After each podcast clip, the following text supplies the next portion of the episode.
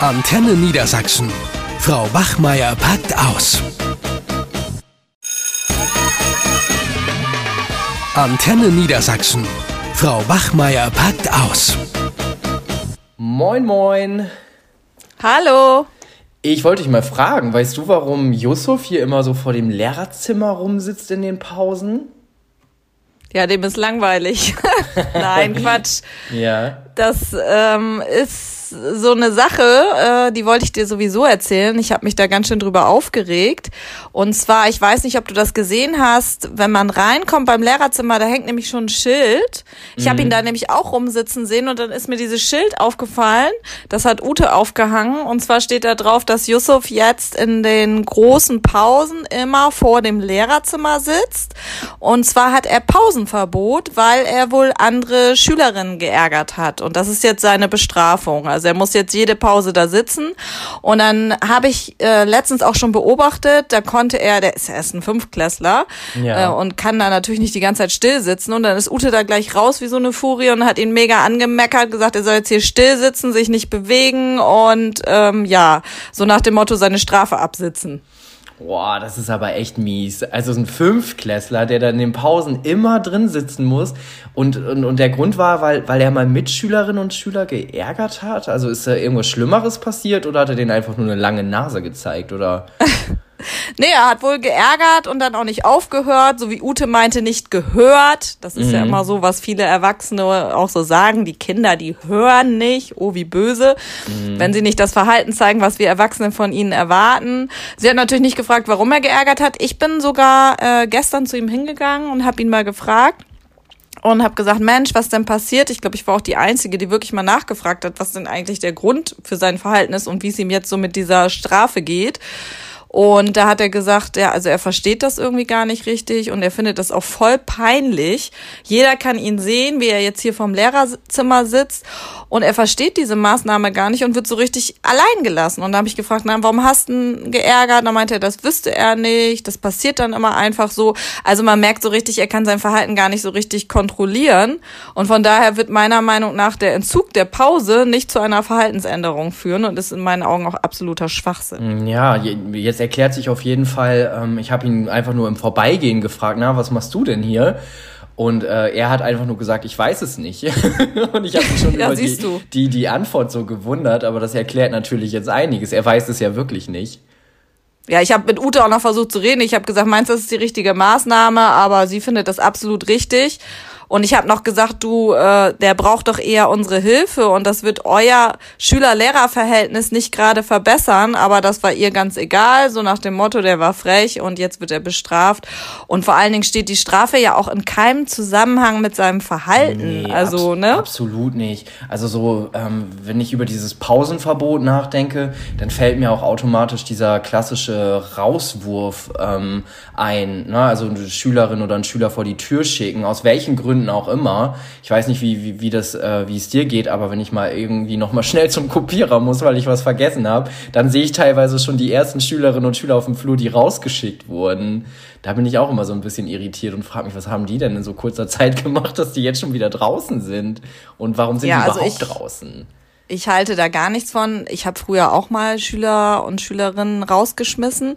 Das war mal ein Zeichen von Hilflosigkeit. Ne? Wenn man in so einer Klasse ist und jemand stört oder zeigt unerwünschtes Verhalten, dann äh, habe ich das auch als Regelverstoß gesehen und ähm, wusste mir eben nicht anders zu helfen. Das ist aber grundsätzlich falsch. Also von dem, was wir jetzt hier sprechen, das sind ja Auszeiten, die auch zu Hause gegeben werden. Sowas wie äh, stille Treppe ist ja durch die Supernanny mal bekannt geworden oder mm, geh genau. ab in dein Zimmer. Das ist genau das Gleiche, ähm, als wenn man dem Schüler oder der Schülerin, wenn man die vor die Tür schickt und dem eine Auszeit gibt, weil es sich dann sozusagen beruhigen soll. Aber ich frage mich, ja. beruhigen wovon? Denn hinter jedem schwierigen Verhalten steht ja ein Bedürfnis. Und ähm, dann hat der Schüler oder die Schülerin ja das Gefühl, dass er oder sie falsch ist und nicht sein Verhalten vielleicht jetzt nicht dementsprechend war. Also ich ja, halte da ich, gar nichts von. Ich würde da einfach mal ganz doof die These in den Raum stellen, dass ähm, nicht die Schülerinnen und Schüler die Auszeit brauchen, sondern halt die Person, die diese Auszeit verhängt. Ne? In mhm. dem Fall Eltern, die nicht mehr weiter wissen oder Lehrerinnen und Lehrer, die nicht mehr weiter wissen. Und dann ähm, kann man sich natürlich aus seiner Rolle heraus als Eltern oder halt als Lehrer, weil man hat ja Autorität, ähm, kann man ja dann solche Auszeiten verordnen. Ne?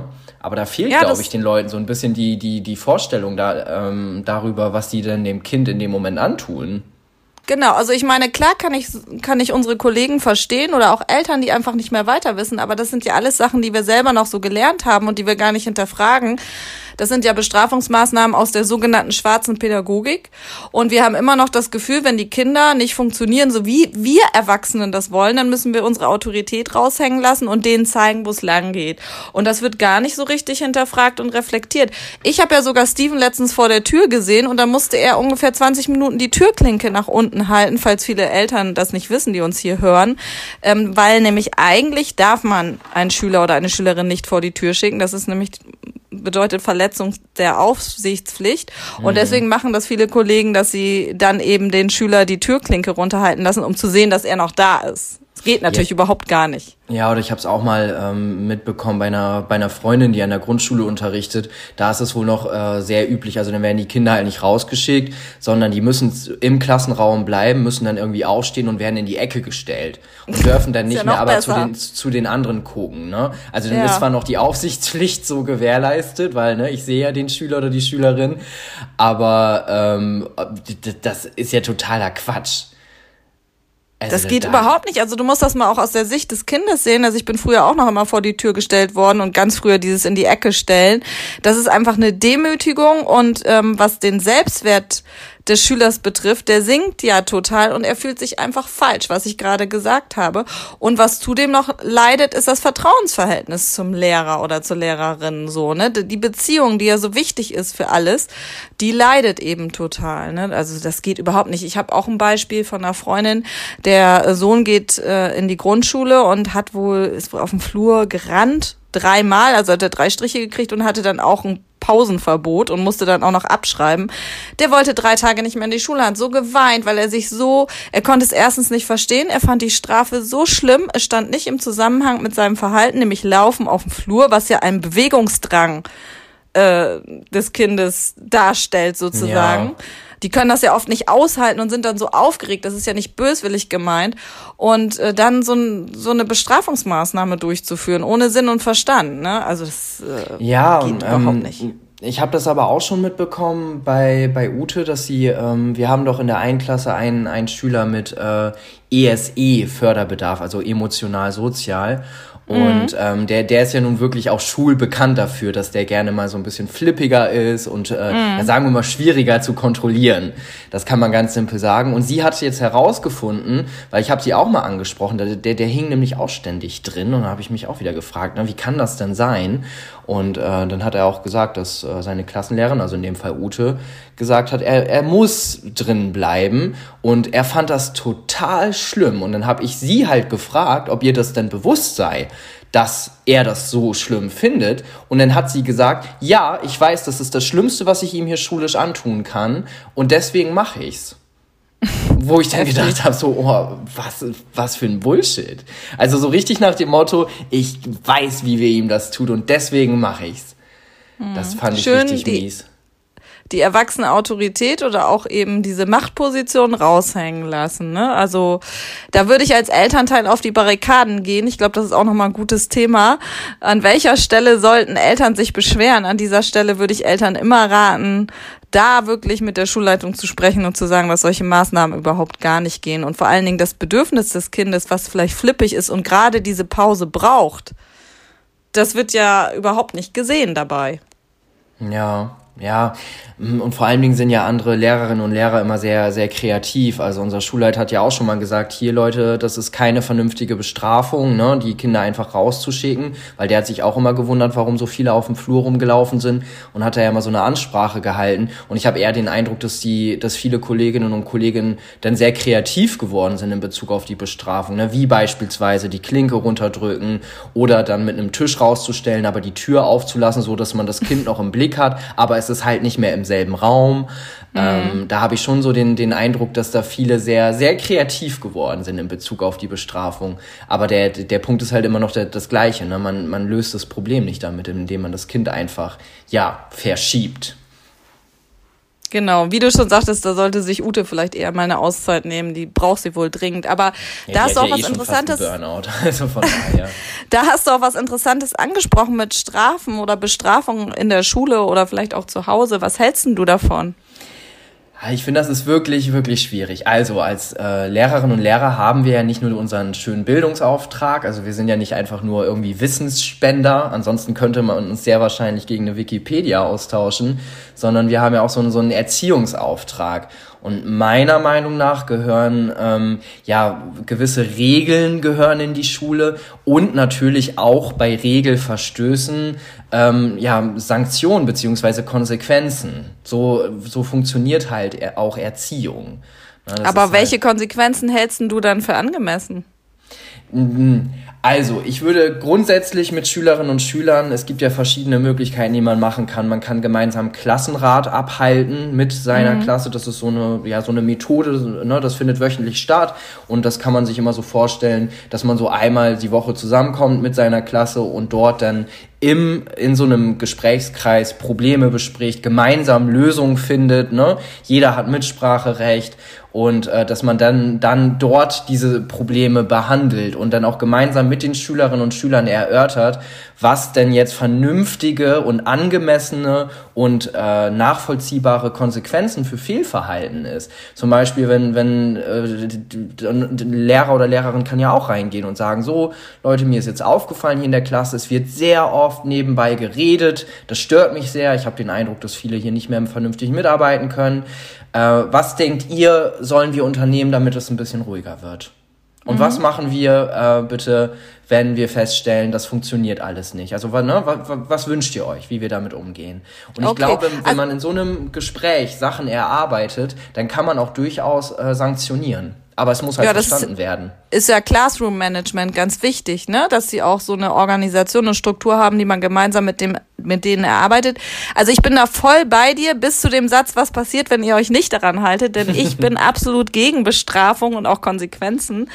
Ähm, du lässt sie denn lieber Beispiel, immer auf der Nase rumtanzen oder was? nein, nein, nein, das ist nicht so. Meine Schwester davon die, äh, also meine Nichte, die mhm. wird ähm, ohne Bestrafung erzogen, ist jetzt in der dritten Klasse ohne Konsequenzen und die läuft wunderbar. Das nennt man bedürfnisorientierte Erziehung. Und so handhabe ich das mit äh, meinen Klassen auch, dass es einfach darum geht, dass ich persönliche Grenzen habe, dass ich, so wie du das sagst, ist es euch zu laut? Wie geht's euch darum? Jeder von uns hat persönliche Grenzen, die haben wir zu wahren, aber nicht, was machen wir, wenn das nicht klappt, in dem Sinne von Konsequenzen, sondern was für weitere Möglichkeiten haben wir da? So würde ich das machen. Und wenn es mir zu laut ist, dann sage ich auch, mir ist es zu laut, aber nicht mir ist ja, es zu laut und wenn es so laut bleibt, dann. Wenn, und, und, dann. Aber, aber, also ich bin da absolut gegen. Und ich denke denn, auch, dass das funktioniert. Ja, aber was passiert denn, wenn es zu laut bleibt? Ich stelle mir das gerade vor, du stehst vor einer Klasse und sagst, mir ist es hier zu laut. Dann sagen die Kinder, okay, Frau Bachmeier, Pech gehabt. Wir sind jetzt ja, weiter laut. Dann kann man mit denen, so wie du das gerade gesagt hast, Möglichkeiten überlegen, wie es leiser werden kann. Oder vielleicht ist es auch gerade so laut, weil sie irgendwas nicht verstehen. Also wie gesagt, ich fahre seit mehreren Jahren so, dass es bei mir keine Konsequenzen gibt und damit fahre ich gut, weil das für mich eher die mhm. Beziehungsebene ist. Ich kann zum Beispiel ein Be Beispiel erzählen von einem Schüler. Es gibt ja auch Schüler, die manchmal einfach wirklich nicht wollen, nicht können, was auch immer.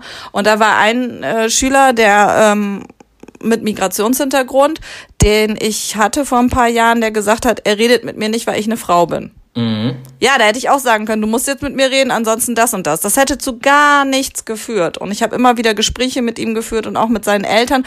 Und dann hatte er irgendwann ein Vertrauensverhältnis zu mir und hat trotz dessen, was ihm so gelehrt worden ist, dass er nämlich nicht mit Frauen zu reden hat, dann auch seine Meinung geändert und mit mir geredet. Also ich denke, Beziehung ist wirklich das A und O. Und da sind wir auch schon bei dem, was wir vielleicht für Alternativen zu dem Rausschmeißen oder Pausenverbot, also was für mhm. Alternativen wir da empfehlen was man stattdessen machen kann, wenn man hilflos ist in einer Situation. Ja, ähm, also noch einmal kurz zu deinem Punkt und dann können wir gerne über Alternativen sprechen. Mhm. Ähm, ich finde, das hört sich so ein bisschen für mich an, als ob du die Kinder sich dann sich selbst bestrafen lässt. Also indem du beispielsweise dich vor eine Klasse stellst und sagst, mir ist das hier zu laut, welche Möglichkeiten haben wir, das besser zu machen oder leiser zu bekommen, dann kommen die Kinder mit Vorschlägen, die sie wahrscheinlich in, in, in, in selbst einschränken, so dass sie sich schlussendlich selbst bestrafen. Ich glaube, wir, das wird ja nur ein, anders genannt. Nee, also wenn du eine Beziehung, eine gute Beziehung zu denen hast, und das weiß ich ja, dass du das auch hast, dann respektieren die das in der Regel, wenn die nicht völlig schief laufen. Wenn es ein schwierigerer Fall ist, dann musst du mit dem natürlich individuell arbeiten, aber wenn ich das mhm. ganz, also wenn ich das so ganz bestimmt sage und sage, Leute, mir ist das jetzt hier zu laut, und ich sag das manchmal zwei, dreimal, dann respektieren die das in der Regel auch, ohne dass man sagt, ja, was müssen wir jetzt noch hier und da. Ne? Das war vielleicht ein bisschen doof ausgedrückt, aber wenn ich das streng dann auch sage und so, dass ich einfach mein Bedürfnis ganz deutlich denen darlege mhm. und ich habe eine gute Beziehung zu der Klasse. Wenn ich neu in der Klasse bin, klar, dann muss ich mir natürlich erstmal das Vertrauensverhältnis erarbeiten und aufbauen, aber dann funktioniert es in der Regel, dann respektieren die das. Ja, ja, es hört sich auf jeden Fall äh, sehr gut an und ich du kriegst ja auch immer mit, du hast ja auch eine sehr gute Beziehung zu den Schülerinnen und Schülern, weswegen das funktioniert, ne? Und deswegen muss man mhm. immer wieder diese Beziehungsebene ganz klar in den Vordergrund stellen von seinem ganzen Handeln in der Schule. Das stimmt. Ja, also ich würde noch mal zu den Alternativen sagen, gerade, also wenn wir jetzt an Ute denken, die ja auch gestresst ist, also die sollte sowieso mal gucken, Work-Life-Balance irgendwie, mm. dass sie da ein bisschen ausgeglichener ist. Aber ich bin ganz klar für Time-In statt Time-Out, dass man irgendwie nach der Stunde versucht, ein Gespräch zu führen und wenn es eben gerade in dem Moment sein muss, würde ich immer sagen, okay, was für Möglichkeiten gibt es? Kann ich der Klasse eine Stillarbeit geben? Kann ich mich mit dem Kind vor die Tür setzen, mit ihm sprechen, vorne am Pult sprechen mhm. und dann mhm. wirklich das Gespräch suchen, Empathie zeigen, auch auf Augenhöhe begegnen, nicht ich bin hier die Lehrerin und du mm, mm, mm, und dem Kind auch Alternativen aufzeigen, äh, was für Möglichkeiten es denn gibt, anders zu reagieren. Aber das auch, wie du vorhin gesagt hast, so eine Art Klassenrat im Gespräch gemeinsam erarbeiten und zu gucken, nicht nur auf das Verhalten zu gucken, sondern auch auf das Bedürfnis des Kindes. Was brauchst du jetzt? Ich hatte mal ein Kind, was ADHS hatte und wirklich sich, wir haben Doppelstunden nicht mehr konzentrieren konnte und dann hat er gesagt, ich muss jetzt, wir hatten so eine Vereinbarung da mit den Eltern gemacht, ich muss jetzt einmal um Schulhof laufen. Mm, und da war auch ja. die Aufsichtspflicht gewährleistet, weil die das äh, erlaubt haben. Und immer wenn er gemerkt hat, er kann sich nicht mehr konzentrieren, dann haben wir das, habe ich gesagt, okay, jetzt ist wieder Zeit, ne? Du powerst dich eben aus, so dass man sowas dann auch guckt und dann gemeinsam ähm, aus der Situation herausgehen, wenn es gerade schwierig ist und da eine Lösung finden. Ja, das hört sich, finde ich, sehr gut an. Ähm, wenn ich jetzt noch so ein bisschen überlege, alternativ, dann ist es halt auch auf jeden Fall, äh, weil da haben wir jetzt ja auch anfänglich drüber gesprochen, über die Schülerperspektive. Ne? Also wie mhm. geht es jetzt zum Beispiel einem, einem Yusuf und ähm, dann vielleicht auch mal versuchen, mit Yusuf äh, ins Gespräch zu gehen und zu fragen, warum ärgerst du dann die anderen immer? Und manchmal ist ja die Ursache, die liegt ja ganz woanders. Ne? Die mhm. liegt dann nicht darin, dass er Pause hat oder zu viel Pause hat und deswegen nimmt man ihm das weg und am Ende ist alles gut, sondern ähm, weiß ich nicht, vielleicht hat er irgendwie so ein, so ein mangelndes Selbstbewusstsein und muss sich da irgendwie mit profilieren. Oder, oder, oder, da gibt's ja dann 10 Millionen Möglichkeiten. Oder er will einfach mitspielen. Oder er ist verliebt in die Mädels. Du weißt es nicht. Ja, es gibt genau, alle Möglichkeiten. Das kann ja 10 Millionen Gründe haben. Ja. Und ich glaube, wenn man sich dann erstmal grundsätzlich empathisch zeigt, dass man dann zu so einem Yusuf hingeht und sagt so, ja, du, äh, ich habe damals auch äh, andere geärgert, obwohl ich die ganz gerne mochte. Kann das sein, dass das bei dir auch so ist? Ne? Weil an sich verstehst du dich ja gut mit denen. Warum ärgerst du die denn jetzt? Genau, Und ich glaube, dass du dann ganz anderen Zugang bekommst, als wenn du einfach ja. nur sagst, so, du hast jetzt eine Woche lang Pausenverbot. Genau, das sehe ich ganz genauso. Und ich glaube auch die eigene Haltung hinterfragen, denn wir sind ja auch nicht immer gleich gelaunt. Ne? Es gibt Tage, da sind wir gestresst, es gibt Tage, da sind wir ausgeglichen, da empfinden wir dann irgendwelche Störungen gar nicht als so schlimm und manchmal ist es nur eine Kleinigkeit und wir selber gehen gleich hoch und da ist es eben auch wichtig, das vielleicht mal auszuhalten und sich kurz zu hinterfragen als Lehrer oder Lehrerin, warum regt mich das jetzt gerade so auf? Bin ich vielleicht gestresst? Habe ich wenig geschlafen? Ist das jetzt wirklich so schlimm? Mhm. Und ähm, was ich auf jeden Fall jetzt äh, nochmal für mich, glaube ich, verstärkt rausnehme aus dem Gespräch mit mir, das war mir vorher gar nicht so bewusst, ist halt dieses, ähm, die Bedürfnisse, die man selbst als Lehrkraft hat, aber auch die Schülerinnen und Schülerbedürfnisse ernst zu nehmen. Ne? Also ich denke gerade mhm. an so eine Situation, ich hatte meinen 30. Geburtstag, hatte am nächsten Tag halt Unterricht, erste Klasse in meiner Stunde, hab vielleicht am Vorabend ein bisschen einen über den Durst getrunken und war mega kaputt und hatte total die Kopfschmerzen. Und mhm. ich erinnere mich daran, wie ich mich dann vor, also ans Pult praktisch gesetzt habe und gesagt, so Leute, bitte, heute etwas Ruhe, ich habe wahnsinnige Kopfschmerzen. Und die haben dann gesagt, ja klar, Herr Müller, alles gut, ne? schreiben Sie die Aufgaben und wir machen das und wir stellen ja. auch keine Nachfragen. Und das ja, ging halt aber nur, weil nur du eine gute Beziehung. Beziehung. zu denen genau, hattest. Genau, ne? Aber das macht es nochmal so für mich deutlicher, dass ich vielleicht auch mal öfter frage, was brauchst du denn jetzt? Ja, ja, mhm. stimmt. Ja. sollte Ute mal ähm, gesagt bekommen. Ja, die, die, die braucht noch, glaube ich, viel mehr, als wir uns vorstellen können. ja, alles klar. Dann äh, gehen wir wieder in den Unterricht gleich, ne? Jo, würde ich mal sagen, ne? Dann dir noch viel, viel Spaß und äh, bis demnächst. Bis demnächst. Ciao, ciao. Tschüss. Und wenn ihr übrigens noch mehr Lust auf Podcasts habt, dann geben wir euch noch einen Tipp, und zwar der Mama Talk. Der beschäftigt sich auch mit dem Thema, wie bestrafen wir unsere Kinder. Hört einfach mal rein, Mama Talk, der Podcast. Eine Produktion von Antenne Niedersachsen. Euch hat dieser Podcast gefallen? Dann hört doch auch den Mama Talk, ebenfalls eine Produktion von Antenne Niedersachsen.